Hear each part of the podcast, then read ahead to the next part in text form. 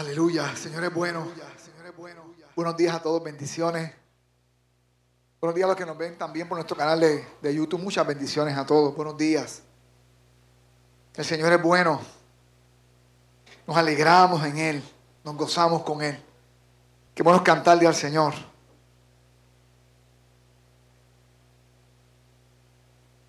Dice la Escritura, Mateo 7, 33, 13, 14, perdón. Finalizando casi ya el sermón del monte, el Señor dice lo siguiente, entren por la puerta estrecha, porque ancha es la puerta y espacioso el camino que lleva a la perdición.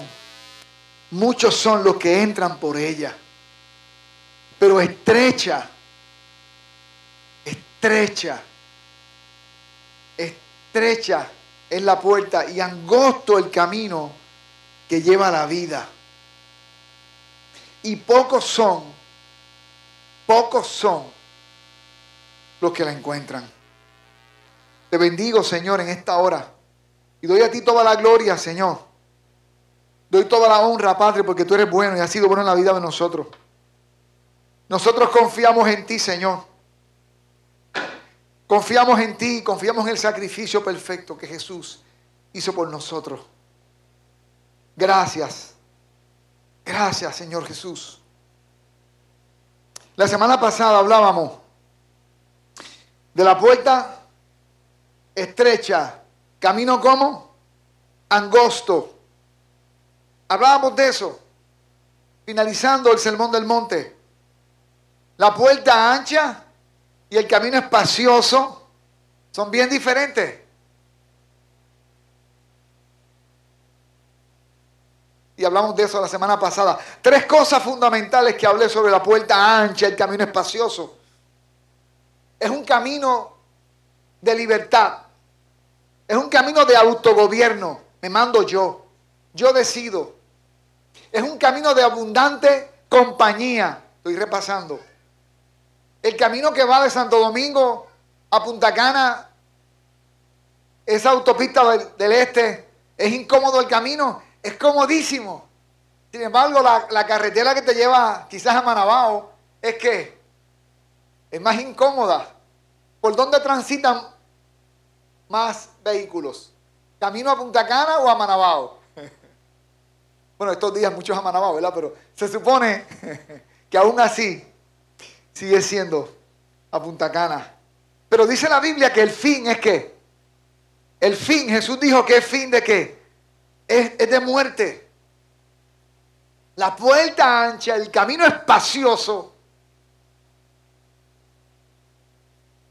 su fin es muerte. Sin embargo, la puerta estrecha y el camino angosto también tiene tres características importantes. Este camino es camino de santidad. El otro es el camino del autogobierno. Aquí quien me gobierna, ¿quién? Es Cristo. Yo no me gobierno. El otro es de libertad a mi corazón, a mis deseos. Pero este es camino de santidad y es Cristo el que manda. Es Cristo el que manda. Y la compañía no siempre es mucha. Te vas a sentir solo. Te vas a sentir solo en tu trabajo. Cuando la gente haga las cosas de una forma y tú las hagas de la forma que, de la forma correcta. Te vas a sentir incómodo en el salón de clase. Cuando tus amigos y los compañeros van en una dirección, pero tú vas en otra. Pero eso es que es difícil. Pero eso es que es incómodo ese camino. Pero su fin lleva a qué? A la vida. Aunque me puedo quedar solo, y a veces nos sentimos solos en nuestros argumentos bíblicos. Pero este es el camino entonces que lleva a qué? Que lleva a la vida. ¿Se acuerdan cómo se pasa este camino? Ve acá, chacho, tú que eres alto. Tú un tipo así alto como tú. Chacho, tú no eres así de alto. ¿Cuándo fue que tú creciste? ¿Cuándo fue que tú creciste? ¿Cuándo fue que Se me dio un aplauso a Chacho Amigo Natán, Natán, párate aquí. Evidentemente esta puerta no está hecha para ti. ¿Se acuerdan la semana anterior? ¿Cómo fue que enseñamos a traspasar esta puerta? La Biblia dice que si no te haces como que, como niño, no puedes entrar al reino de los cielos. ¿Y cómo son los niños? ¿Así de alto?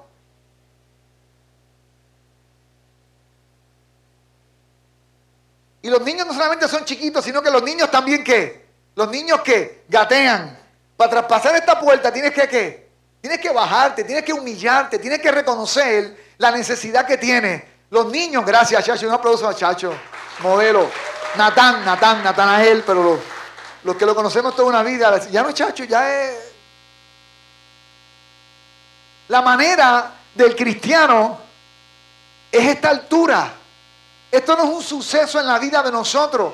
Este es nuestro estilo de vida. Nuestro estilo de vida tiene que ser modesto, humilde. Esto es una forma de vivir. No fue que un día yo me humillé yo recibí a Cristo. No, es que la vida, el estilo de vida de un, discípulo de Cristo es esta altura.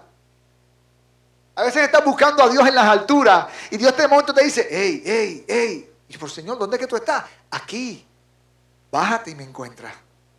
Porque hubo uno que se bajó primero. ¿Quién fue? Jesucristo. Este camino estaba cerrado. Estoy repasando la semana anterior. Y Cristo se humilló a sí mismo, siendo Dios, tomó forma de qué? De corderos. Y se humilló a sí mismo. Y en esta condición, entonces Cristo, ¿qué hizo? Abrió el camino. Lo rompió con su muerte. Abrió un trillo que es incómodo, que es bien difícil, pero se abrió. Y ya no es algo que, me sucedió en un momento dado cuando vine a Cristo. Es que la forma de vida de un cristiano es esa.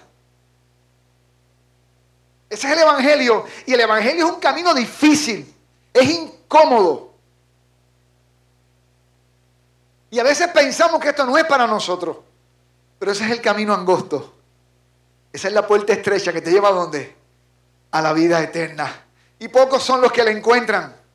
Porque esos pocos que la encuentran, ¿por qué la encuentran? Porque se rinden a las enseñanzas y al gobierno de Cristo. Se rinden. Tienes que rendirte. Rendirte no es participar de un programa de cualquier iglesia cristiana, en este caso, Amor a. Rendirte es permitir que el gobierno de Cristo, revelado en su palabra por su espíritu, lo abrace. Y eso implica muchas veces que morir. Los pocos que la encuentran se rinden a las enseñanzas y al gobierno de Jesús. Renunciaron a tener el qué? El control de su vida. Ahora, ¿quién tiene el control? Jesús. Y renunciaron a los deseos de su corazón. La puerta ancha es el gobierno de mi corazón, de mis pasiones, de mis deseos, de mis intereses. La puerta estrecha es el gobierno de Cristo. Por eso pocos son los que la encuentran. La puerta estrecha fue de las cosas que finalmente Jesús enseñó en el Sermón del Monte. El Sermón del Monte empieza en el capítulo 5 y termina en el 7. Jesús lo enseñó cerca de Galilea, una montaña de Galilea. Una multitud lo seguía y vamos a ver lo que pasó. Pero comienza el Sermón del Monte con la bienaventuranza.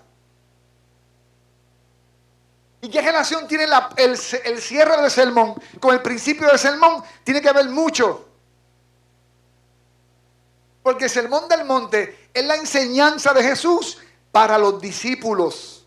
Una multitud seguía a Jesús y Jesús se sentó a enseñar. Cuando un maestro se sentaba a enseñar, prepárate, que va a durar muchas horas. El sermón del monte duró mucho. Está registrado lo que los discípulos, en este caso le di, Mateo pudo registrar. Y lo que se, y lo que se, lo que pudo registrar de ese sermón tan importante y lo que el Espíritu Santo quiso que, él mostrara en este, este evangelio. Pero fue un sermón largo. Y Jesús utilizó el sermón para depurar la multitud que lo seguía. Por eso al final del sermón, ¿qué puso? La puerta estrecha. Porque mira cómo dice Mateo 5, 1 al 12, comenzando el sermón. Cuando Jesús vio a la multitud, subió al monte, los iba a depurar y se sentó. Entonces sus discípulos se acercaron y él comenzó a enseñarles diciendo, Bienaventurados los pobres en espíritu, porque de ellos es el reino de los cielos. Bienaventurados los que lloran, porque ellos recibirán consolación. Bienaventurados los mansos, no los mensos, los mansos, porque ellos heredarán la tierra. Bienaventurados los que, los que tienen hambre y sed de justicia, porque ellos serán saciados. Bienaventurados los misericordiosos, porque ellos serán tratados con misericordia. Bienaventurados los de limpio corazón, porque ellos verán a Dios. Bienaventurados los pacificadores, porque ellos serán llamados hijos de Dios. Bienaventurados los que padecen persecución por causa de la justicia, porque de ellos es el reino de los cielos. Bienaventurados serán ustedes cuando por mi causa, no por otra causa, por la causa de Cristo, cuando por mi causa los insulten, los persigan y mientan y digan contra ustedes toda clase de mal. Gócense y alégrense, porque en los cielos ya tienen ustedes un gran galardón. Porque así persiguieron a los profetas que vivieron antes que ustedes. Bendito eres para siempre, Señor. Gracias por mis amados hermanos. Yo los bendigo en esta mañana. Señor, prepara nuestro corazón para que vivamos a la altura, vivamos en las dimensiones de la puerta estrecha y del camino angosto. Padre, en el nombre de Jesús, abrazados a esta bienaventuranza que tienes para nosotros, tus discípulos. En el nombre de Jesús. Amén. Y amén. Está hablándole número uno a los pobres de espíritu. Son ocho características. No está hablando de ocho distintos creyentes. Está hablando de las condiciones que tiene que tener cada creyente. Se supone que estas ocho condiciones estén en cada uno de nosotros. No son ocho tipos de personas. Es que en una sola persona, cada bienaventuranza tiene que hacerse real. Porque esos son los que están caminando por medio de qué? De ese camino angosto que atravesaron la puerta estrecha. Los pobres de espíritu, ¿quiénes son? Son los que humildemente reconocen su pobreza moral y la necesidad de un Salvador y de un Señor. Es el que se canta pecador. Lo primero que tienes que, tener para, para acercarte y pasar por aquí es sentir que eres qué? Pecador. Y con humildad tienes que qué? Tienes que bajarte, reconociendo lo pequeño que eres delante de quién? Delante de Dios. Ya el camino fue abierto. Cristo ya abrió el camino. Pero ese camino tiene esa altura. Él no lo va a hacer más amplia para que te sientas más cómodo. Él va a estar contigo para que no te falte nada. Los pobres de espíritu son los que saben que son capaces de echarla a perder. Son los que nunca, los que nunca maduran al punto de pensar que ya están inmunes a cualquier pecado. Escúchame bien lo que llamamos años en la fe. Mientras más años, más riesgo. Mientras más años, más riesgo. Porque comenzamos a dar las cosas por sentado. Comenzamos a pensar que somos invencibles, que somos imbatibles, que ya sabemos boxear, que damos y nos, y nos esquivamos y que no nos tocan. Mientras más pasan los años, tiembla.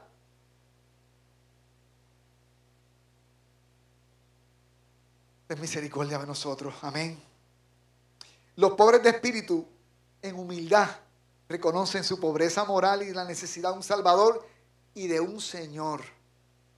Dependen del Espíritu Santo y su gracia para agradar a Dios. Ellos saben que sin el Espíritu de Dios no van, no van para parte, no tienen futuro en la fe y que necesitan la gracia de Dios. Sofonía, el pueblo que se fue en el exilio, que el Señor por el juicio los sacó y los dejó. Sin embargo, él dijo, en medio de ti dejaré un pueblo humilde y pobre, el cual confiará en qué? En mi nombre. Sí, somos humildes, somos pobres, tenemos que bajarnos para pasar por la puerta, pero vamos a confiar en quién, en el que abrió el camino para nosotros, que se llama Jesucristo. y que envió el Espíritu Santo para fortalecernos. ¿Cuántos están aquí? Hay una recompensa. ¿Y la recompensa cuál es? Esos pobres, para ellos será qué? El reino de Dios. En otras palabras, los que saben que tienen problemas para autogobernarse, los que dicen, Señor, si yo me gobierno, soy un desastre. Si yo manejo el carro, voy a chocar, voy a hacerle daño a muchas personas. Así que necesito que tú qué? Que tú me gobiernes. El reino de los cielos, el gobierno de Cristo, no es para personas que se saben gobernar. Si te saben gobernar, no debes pasar por esa puerta. No cabes por ahí. El reino de los cielos es para gente como yo que no se saben gobernar. Lo siento, ese es el evangelio que yo aprendí. El reino de los cielos no es para gente autosuficiente. El orgullo y la autosuficiencia es el valor contrario entonces a los pobres de espíritu. No puede haber orgullo. Por eso es que el camino se hace difícil para quitarnos el orgullo. El camino, el trecho nos va convirtiendo en creyentes bienaventurados. El proceso nos va haciendo más humildes, más humilde. Y cuando piensas que ya no queda un pedacito de orgullo dentro de ti, ah, caramba. Ahí es que te das cuenta que bajo la alfombra hay tremendo alacrán, creciendo el orgullo otra vez. Y tú, ¿cómo es posible, Señor, otra vez pecando de orgullo? ¿Cuánto les ha pasado aparte de mí? Me siento feliz cuando otros dicen, sí, ah, qué bueno, no soy el único. El valor contrario es el orgullo y la autosuficiencia. Los pobres de espíritu son creyentes que siguen gateando todo el trayecto, como hizo ahorita nuestro hermano Natanael. Siguen gateando porque si se levantan, se les rompe la cabeza en el camino, porque no caben por el camino. Los segundos son los que lloran. Y si lloran es porque sufren. ¿Y por qué sufren esta gente? Sufren al enfrentar su propio pecado al enfrentar cuando fallan al Señor, sufren y lloran. La Biblia dice que Pedro lloró como amargamente cuando el gallo cantó tres veces. Pedro se fue a llorar amargamente. Fue un sufrimiento tremendo porque le falló al Señor, decepcionó al maestro. Y nosotros vivimos llorando la vida cristiana. Vamos bajito, atravesando el camino, pero vamos Vamos llorando, vamos sufriendo. Y tú dirás, wow, pero ese evangelio. Yo quiero un, evangelio de gozo y de alegría. Se goza mucho y hay mucha alegría. Pero hay unos tramos en el camino. Como cuando hacíamos rafting, cuando el río estaba con mucha agua, que solíamos hacer rafting. Ya no quiero arriesgarme ese rafting, ya. No sé si me puedo dar un golpe. Que habían partes tan placenteras y tan buenas y tan, ay, qué deleite si fuera todo el viaje así. Pero había otras partes que eran las más interesantes. Uno buscaba precisamente esas partes, donde había que remar fuerte y era difícil. Nuestro hermano Giovanni, que era un duro en eso, en los tiempos que estaba cortado así, era el mejor guía que había aquí en Jarabacoa. No lo dije yo, lo dicen en el, en el rancho. Y bajar con él era toda una aventura, pero había que trabajar duro. Y hay partes en el camino que son bien difíciles, pero ¿sabes qué? Es donde más vemos a Dios.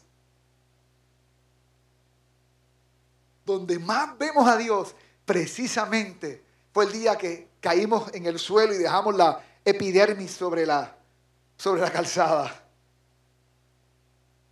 Son, son, sufren porque son gente que lloran su pecado y lloran por el mundo rebelde contra Dios. Sufren cuando ven cómo el mundo vive de espaldas al Señor. Son inconformes con su condición espiritual y por eso lloran delante de Dios son los que están delante de la palabra y se sienten tan acusados, tan redarguidos, que cierran el texto y que hacen y lloran. Señor, ¿hasta cuándo? ¿Hasta cuándo seré así? Otros, en cambio, son como Dios, porque nunca cambia. Son los mismos siempre. Llevan 10 años en Cristo y son los mismos, sin sombra de variación. Y pasan 20 años y son los mismos, no crecieron, no dan fruto. Son una mata de mango que no florecen y no dan mango. Pero son mata de mango, supuestamente. Y tienen buenas excusas para no dar fruto, no maduran en la fe.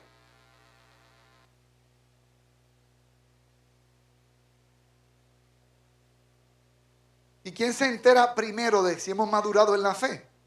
¿Quién duerme contigo? Ese hombre que ronca al lado tuyo ahí, él sabe si tú cambiaste de verdad. Esa mujer que está ahí al lado tuyo durmiendo, que coge casi todo el espacio de la cama. Tus padres, tus hijos, tus suegros saben si realmente has crecido en la fe. Pregúntale a ellos. Un día, un día sé valiente. Dile un día a tu esposo, ven acá, o a tu esposa, yo me parezco a Jesús. O a tus padres, o a tus hijos. ¿En dónde yo no muestro a Cristo? ¿Tú te atreverías a decírselo a, a la gente de tu casa? ¿A tu jefe? ¿A tus empleados? El apóstol Pablo, hablando de esta gente, ¿verdad? Que son inconformes, que lloran delante de Dios, están tristes. Segunda de Corintios 7:10 habla de, esa tristeza. Pues las clases de tristeza que Dios desea que suframos. Pero Dios quiere que esté triste y que sufra, sí. Dios desea que sufras con esa tristeza, porque esa tristeza nos que nos aleja del pecado. Nos aleja del pecado. Y trae como resultado que salvación.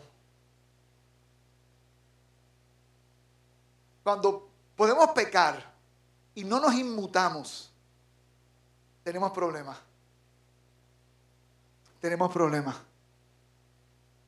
Cuando vemos cómo se levantan nuestras pasiones tantos años después y no sufrimos eso delante de Dios, es tan peligroso. Tan peligroso. Hay recompensa para los que sufren. El consuelo de Dios. ¿Y quién es el consolador por, por excelencia? ¿Quién? El Espíritu Santo. El apóstol Pablo dijo, cuando soy débil, entonces ¿qué sucede? ¿Se acuerdan? Bástate en mi gracia que mi poder se perfecciona en la debilidad. Dice Pablo, pero cuando soy débil, el Espíritu Santo me hace qué? Me hace fuerte, por lo tanto me gloriaré en mi? Debilidades. Lo que está diciendo aquí en otras palabras es que Dios nos va a consolar con su espíritu para que donde somos débiles, entonces seamos qué? Seamos fuertes por la gracia de Dios, que envía su espíritu a hacernos fuertes. El valor contrario a esto, felicidad a toda costa, aunque todo el mundazo sufra. El otro es sufrir para honrar a Dios. Este es no sufrir y ser feliz a toda costa. La meta mía en la vida es ser feliz. Es el valor contrario.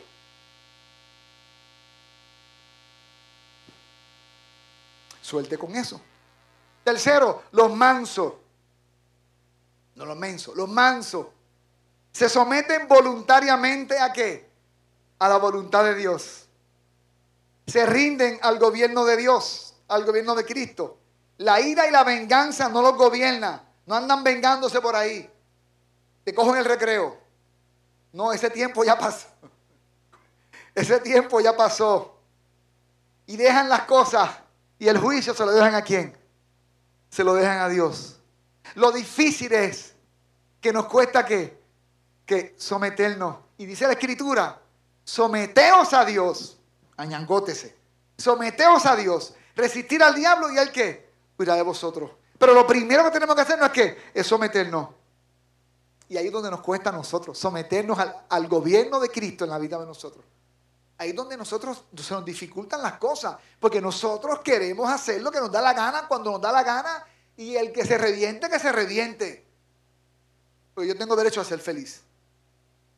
Suena bien eso, ¿verdad? Y hasta se canta en algunas canciones. Y les va tan bien a esas personas.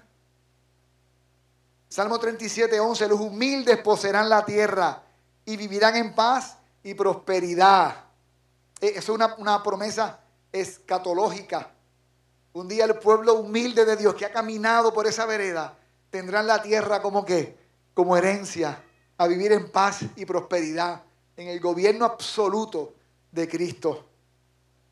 Recompensa la tierra por heredad. Valor contrario, adquirir poder, ¿para qué? Para someter.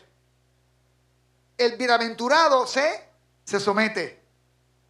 El contrario es que se sometan a mí. Para yo tener el qué? El control. Número cuatro, los que tienen hambre y sed, y, sed perdón, de justicia. No está hablando de justicia social. Ese texto lo han cogido para hablar de, justicia social. Eso es otra cosa. Son la gente que anhela vivir bajo los estándares justos del reino, deseando el carácter justo de su rey, de su maestro. Pero para nosotros tener el carácter justo de nuestro maestro, primero nos tienen que, que justificar. ¿Y quién nos justifica? Cristo nos justifica. Nos convierte legalmente justos. Y en el camino angosto y difícil, Él nos va construyendo un carácter justo. Desean esta, que esta justicia, o desean esta justicia implementada en los demás. Venga a tu reino. ¿Cuál es el deseo del que conoce la justicia de Dios y la experimenta? Que otras personas también tengan que la justicia de Dios en su vida. Ser justo, pero ser justo, hermano, en la dimensión de nuestro maestro, que era justo y que es justo. ¿Cuántos dicen amén? Isaías 55.1. ¿Alguien tiene sed? Venga y beba. Aunque no tenga dinero, vengan, tomen vino o leche. ¿Le es todo qué? Es todo gratis. La justicia de Dios en la vida de nosotros es que gratuita. ¿Quién la compró? Jesús la compró en la cruz. La gracia de Dios, acuérdense, es gratis para nosotros, pero le costó a nuestro maestro, a quien le cantamos y a quien celebramos en esta mañana. ¿Y cuál es entonces la recompensa para este bienaventurado que tiene sed de justicia, que tiene sed de ser como Jesús, que tiene hambre de ser como Jesús? Será saciado y justificado ¿Con qué? Con la gracia de Dios. Con la gracia de Dios. Valor contrario, ser saciado con los deseos personales al precio que sea. Fíjate, hermano, la diferencia entre los bienaventurados y lo contrario tiene que ver siempre con qué? Con nuestro qué? Con nuestro ego. Para ser un, bien, un bienaventurado, nosotros tenemos que tener sometido a la voluntad de Dios nuestra vida. Por eso comenzamos esta serie de atrás para adelante. Número 5, los misericordiosos. Ay, los misericordiosos. Los que han recibido la misericordia de Dios. ¿Cuántos la han recibido? Ahora la otorgan a otros. Como Dios a mí me perdonó. Ahora yo tengo la capacidad de qué? de perdonar. Como él, me, perdona, porque todavía lo sigue haciendo, yo tengo la capacidad de qué? De perdonar. El misericordioso, si algo sabe hacer, es perdonar y también pedir perdón. Solidarios con los afligidos. Sienten una carga con los afligidos. Los discípulos de Cristo no pueden hacerse de la vista larga con la gente en necesidad. La iglesia tiene que atender la gente que está en necesidad, las madres solteras, la gente mayor que están solitos en las casas, los adictos, los que están luchando con el alcohol, la gente que, que, ya la familia los desahució, que ya la sociedad los desahució, que ya nadie le da segunda ni tercera ni cuartas oportunidades. En la iglesia, por medio de nosotros, se supone que la gente tenga esa misericordia de Dios. Gracias por uno o dos amén que escuché tímidos a lo lejos. La iglesia se supone que sea un lugar de gente misericordiosa. La iglesia no hace obras buenas o buenas obras para que el mundo hable bien. Eso sería falta de pureza y vamos a hablar un poquito de eso ahorita. La iglesia hace lo que su maestro le manda hacer. Y aprende a tener que misericordia de los demás, porque se identifica con esas personas. ¿Por qué yo me identifico tanto con las familias y con las parejas? Porque he visto lo que Dios hizo dentro de mi familia. Y digo, si lo hizo con mi familia, en mi casa de donde yo vengo, lo puede hacer con cualquier familia. Y hay una, una empatía que pone el Espíritu Santo hacia el resto de las personas. Y si ha recibido esa misericordia de Dios, estás en condiciones perfectas para dar esa misericordia de Dios. Amén. Santiago 2.13, porque juicio sin misericordia se hará con aquel que no hiciere misericordia. Y la misericordia triunfa sobre el juicio. Pastor Rey, en mi tiempo en el ministerio, me decía, mira, Popín, si te vas a equivocar, siempre te vas a equivocar hacia el lado de la misericordia. Y si, y si te equivocas, pues te fuiste del lado de la misericordia. No sea que te vayas al lado de la justicia, de lo justo, de lo justo, y que te equivoques. Porque así será juzgado. Se quedó grabado en mi corazón, hermano. Hoy es mi hermano, mañana puedo ser yo. ¿Cómo quieres que te traten? Pues así trata a la gente que te falla o que fallan. Amén. Recompensa. ¿Qué mejor recompensa? ¿Recibirá qué? Recibirá misericordia de quién? De Dios. Valor contrario. Ven la misericordia como una debilidad. No, no es una debilidad, es una virtud. Es una virtud. Amén, amado.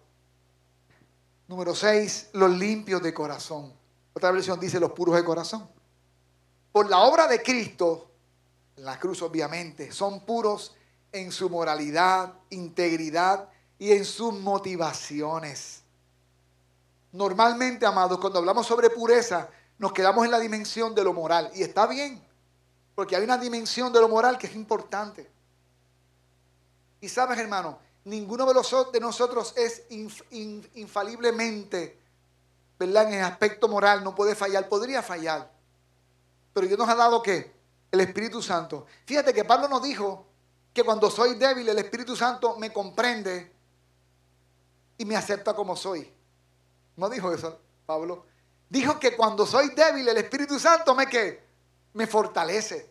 Por lo tanto, la gracia de Dios no es para, que, para verme llorar solamente y que Él me seque las lágrimas. La gracia de Dios es para fortalecerme y mantenerme una vida íntegra en lo moral. ¿Cuántos están entendiendo? Pero también hay uno que es importante que pasa a veces por arriba y no se ve muy bien. Es el puro en las motivaciones. Y a veces nosotros, hermanos, Conectamos gente por motivaciones. Nos relacionamos con las motivaciones equivocadas. Y aunque somos moralmente íntegros, cuando nos relacionamos, nos relacionamos con otras motivaciones. Y en el mundo eso está bien. En la iglesia no está bien. Nuestra única motivación de acercarnos los unos a los otros es el amor de Cristo. Es que, no, es que no hay nada que tú tengas que yo necesite. Es que yo tengo algo para ti que tú necesitas y te lo quiero entregar. Es mi amor. Amén, amado. No estoy hablando de autosuficiencia. No, estoy hablando, hermano, estoy hablando de amar. Entiéndanme, yo sé que usted me entiende. Estoy hablando de amarnos. Que nuestras motivaciones siempre sea el amor. Eso es parte de tener un corazón limpio. Mire, soltero, hasta cuando invita a una joven a comer o a almorzar o a compartir. Es una broma, pero no es una broma, es cierto, pero suena como una broma. En mi primera cita con Anabel, me acuerdo, le dije, mira, yo tengo muchas amigas, no quiero más amigas. yo quiero salir contigo porque yo estoy enamorado de ti, me quiero casar contigo. Ahí fue a catar a quemar ropa. Y no fue una broma, yo estaba en serio. O sea, yo no iba a estar perdiendo el tiempo viajando para el pueblo de Anabel, que se acuerdan cómo le conté que era llegar, para hacer una amiga. Yo no tenía tiempo para eso, yo era pastor de una iglesia. Yo no tenía tiempo. Y tenía muchas actividades. Así que yo no estaba en otra cosa que no fuera, ¿verdad? No sea que después de 10 viajes a esa montaña me diga, ay, pero te confundiste. Y esa motivación equivocada yo fui bien claro desde el primer momento. Usualmente suelo ser así. Cuando yo quiera algo de ti, yo te lo voy a decir. Mira, Andy, te estoy citando porque quiero esto de ti. Jesús llamó a Pedro y dijo, vente para hacerte qué? Pescador de hombres. No dijo, vente Pedro para hacer pana, que que tú me caes bien. No, vamos a hacer esto juntos. Tengo un proyecto para ti. las motivaciones entre nosotros, hermano, que se mantengan puras y santas. Amén. Adelante, solteros. Los limpios de corazón, si fallan, ¿qué hacen? Corren a donde, a los pies, donde todo comenzó. Amén, amado. Los limpios de corazón no son gente que no fallan. Es que cuando fallan, como son pobres de espíritu, como siempre sufren y lloran, ¿qué hacen? Corren a buscar qué? Misericordia.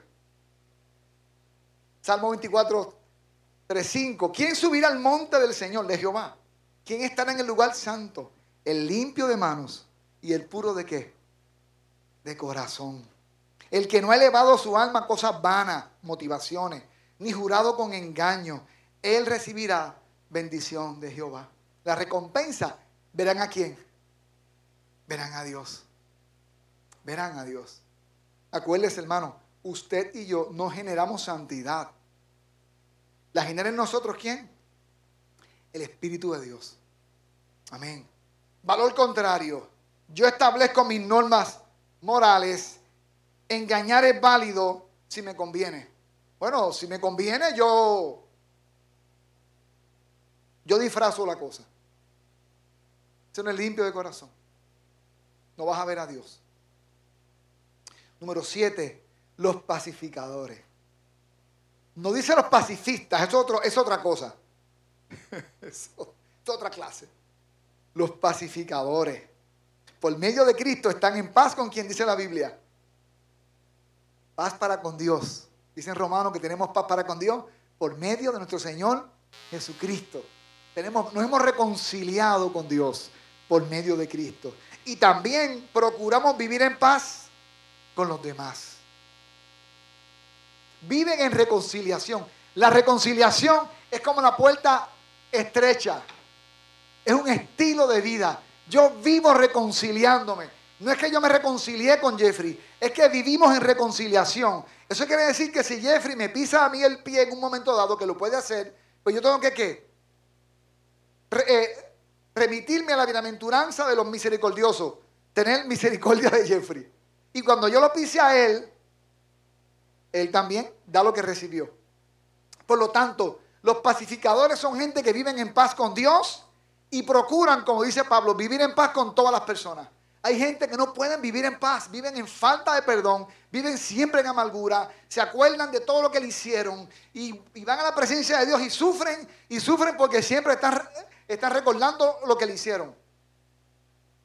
¿A cuántos le han hecho cosas fuertes aquí? A todo que a todos. Si tuvieras a esa persona frente a ti, le puedes decir, te perdono. Pues es un pacificador bienaventurado. ¿Cuántos le han hecho algo a alguien? Aparte de yo, yo he hecho cosas. Yo estoy esperando encontrarme gente que en algún momento dado lastimé para yo pedirle perdón. Ay, Señor. Ya resolví uno de muchos años, hace poco. Qué bien me sentí. Después les cuento. Me sentí muy bien. Comparten el Evangelio de la paz. ¿Con quién? Con los demás. Cuán hermosos son los pies de los que anuncian que la buena nueva. El mensaje de la paz de Cristo. Juan 14, 27. La paz os dejo, mi paz os doy. Yo no la os doy como el mundo la da. No se turbe vuestro corazón ni tenga miedo. La paz de Cristo es diferente a la que el mundo da. Tú puedes vivir en medio de un lugar donde hay mucho ruido, mucho escándalo, mucho problema, en un hogar con muchas dificultades y ahí disfrutar de la paz de Dios. La paz de Dios nadie te la puede quitar.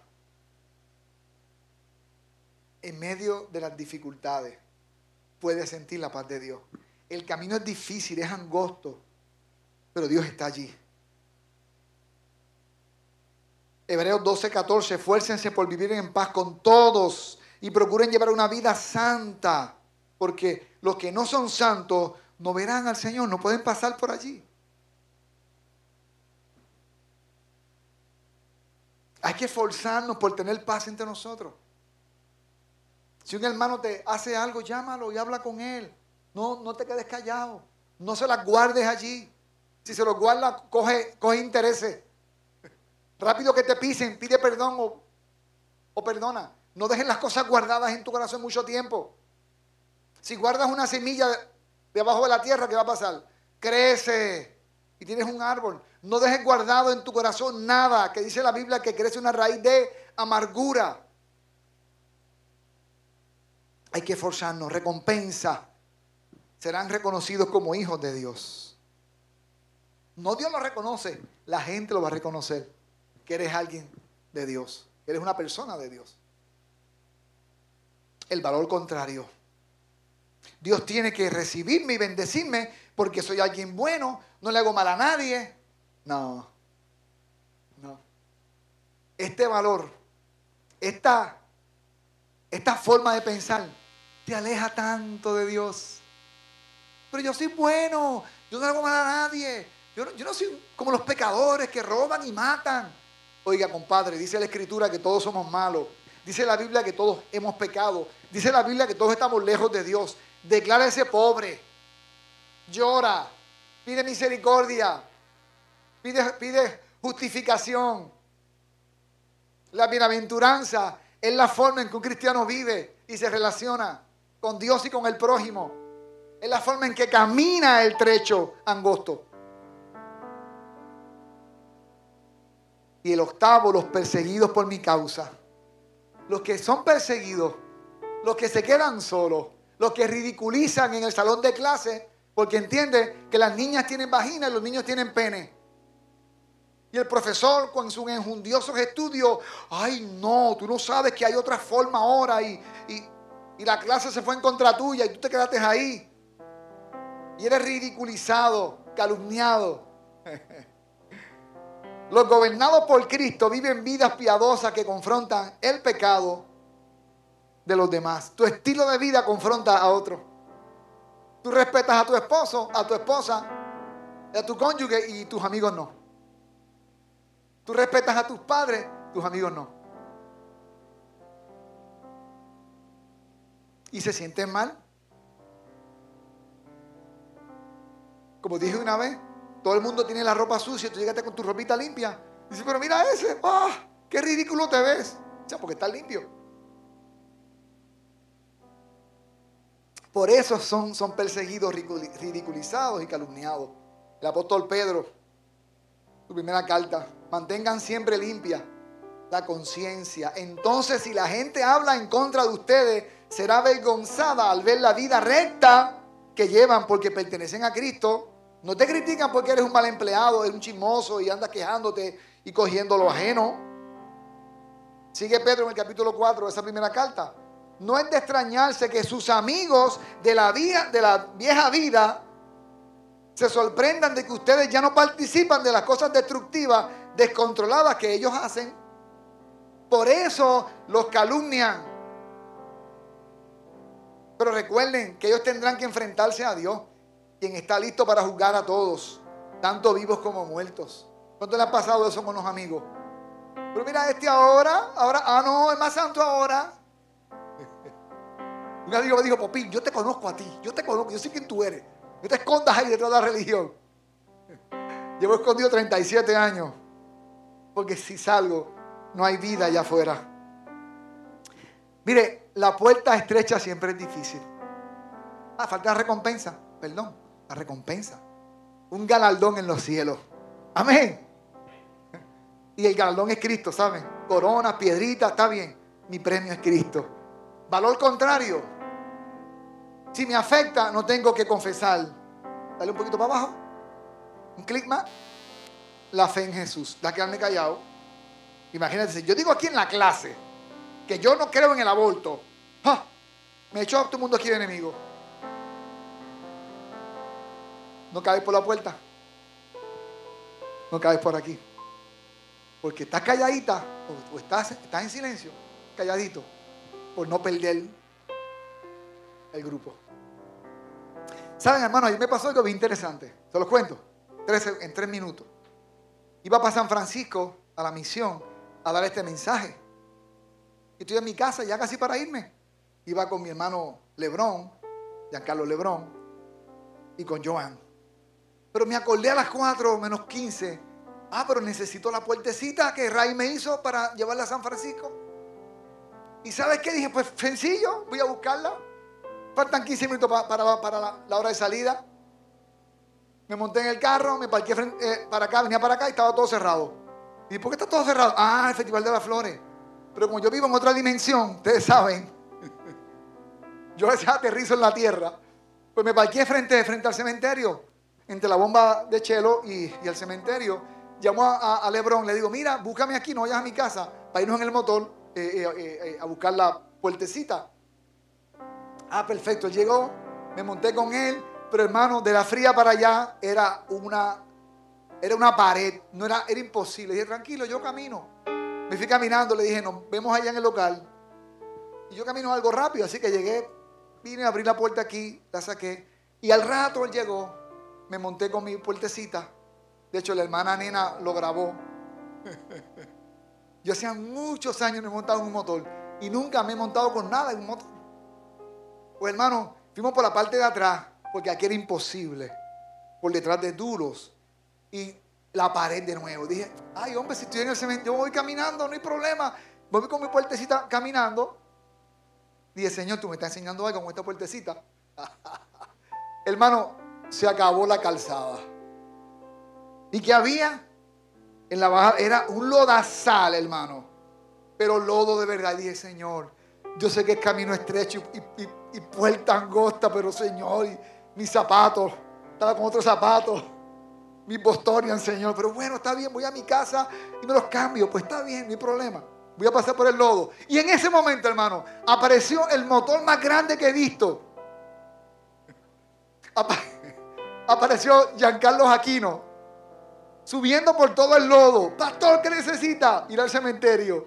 Ven. Y me bajó por todo aquello. Pero habían otros motores que estaban subiendo también por el mismo trillito. Yo dije, Señor, cuando llegue a mi casa, voy a cambiarme de ropa otra vez. Porque yo sé que el lodo me va a salpicar, ya me está salpicando. Yo sentía lodo por todos lados. Llegamos al cementerio, hermano. No había gota de lodo. Mire, camino difícil.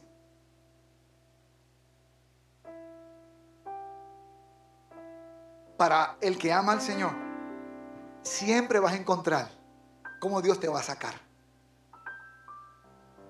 Yo he tenido tiempos duros en mi vida, personales, de salud, financiero. Y siempre el Señor ha sacado la cara. Usted no se imagina lo que llevan tiempo cerca de mí. Habían veces que para muchachos en riesgo, los limpiabotas en mi casa, era, era viernes y mi esposa me decía, mañana es sábado, vienen 50 muchachos aquí a comer, ni para nosotros tenemos, ¿qué vamos a hacer? la puerta estrecha. Y llegaba alguien, hermano, y dejaba comida frente a la casa. Dejaba víveres, lo que fuera. Pero Señor, pero ¿cómo es esto? Si no caminas por la puerta estrecha y por el camino angosto, no verás a Dios. Te contaría tantas veces que yo no sabía cómo, cómo íbamos a salir de allí. Bueno, cuando me enfermé no sabía cómo íbamos a salir de allí vivos. Y, por estrecha que fue la puerta, por angosto que fue el camino, siempre aparece un Giancarlo Aquino en una motora grande. Yo la vi gigante. Y no fue una pasolita, no, era el motor grande que él tiene. Yo dije, vaya, el Señor me está sacando. Oye, qué bien. Ni Spider-Man me saca tan bien como él. Porque los de Spider-Man, jóvenes, los voy a defraudar, son mentiras. Lo de aquí no fue cierto. sintieron mal, busquen mañana terapia. Los jóvenes. Que no es cierto, mami, lo de Spider-Man. El Dios que yo le sirvo es cierto. Y aunque la puerta sea chiquita, por la que Él nos mandó a pasar es la mejor puerta. ¿Sabes, amado? Cuando llegué anoche a predicar el mensaje a San Francisco, yo decía, ellos nunca sabrán lo que pase. Cuando iba solito en el vehículo para mi casa con la puerta atrás, yo iba riéndome, pero riéndome como un niño pequeño. Decía, Señor, es que tú me enamoras siempre. Señor, tú te pasas conmigo. Wow, Señor, ¿cómo es que tú, cómo es que apareció en el momento? Si lo llamo y hago un, hago un plan con él, no se da. Estás pasando por tiempos difíciles por causa de la puerta estrecha. Ponte en tus pies. Las estás pasando, wow, pero qué difícil. Por ser cristiano me cuestan más las cosas. Por ser cristiano tengo que... Siempre el camino angosto es más difícil. Fuimos a comprar este edificio y la tentación, la tentación de en el contrato hacerlo por menos dinero. Todo el mundo lo hace. Y la iglesia no tiene que pagar todos esos intereses que los corruptos dañan y todo ese argumento que la gente dice. Y le, dije al abogado, rápido, vamos a pensarlo, ¿cuánto dice, eh, cuánto le dije al Señor que vamos a pagarle? Tanto, el contrato que diga tanto. Esa es la puerta que. Y sin cuarto, pues si tuviéramos dinero, pero sin dinero, apenas para pagar el costo del edificio. La puerta angosta, el camino estrecho, siempre nos mete en problemas. Pero ¿sabes qué? Vemos a Dios. El diablo quiere que cojas un atajo.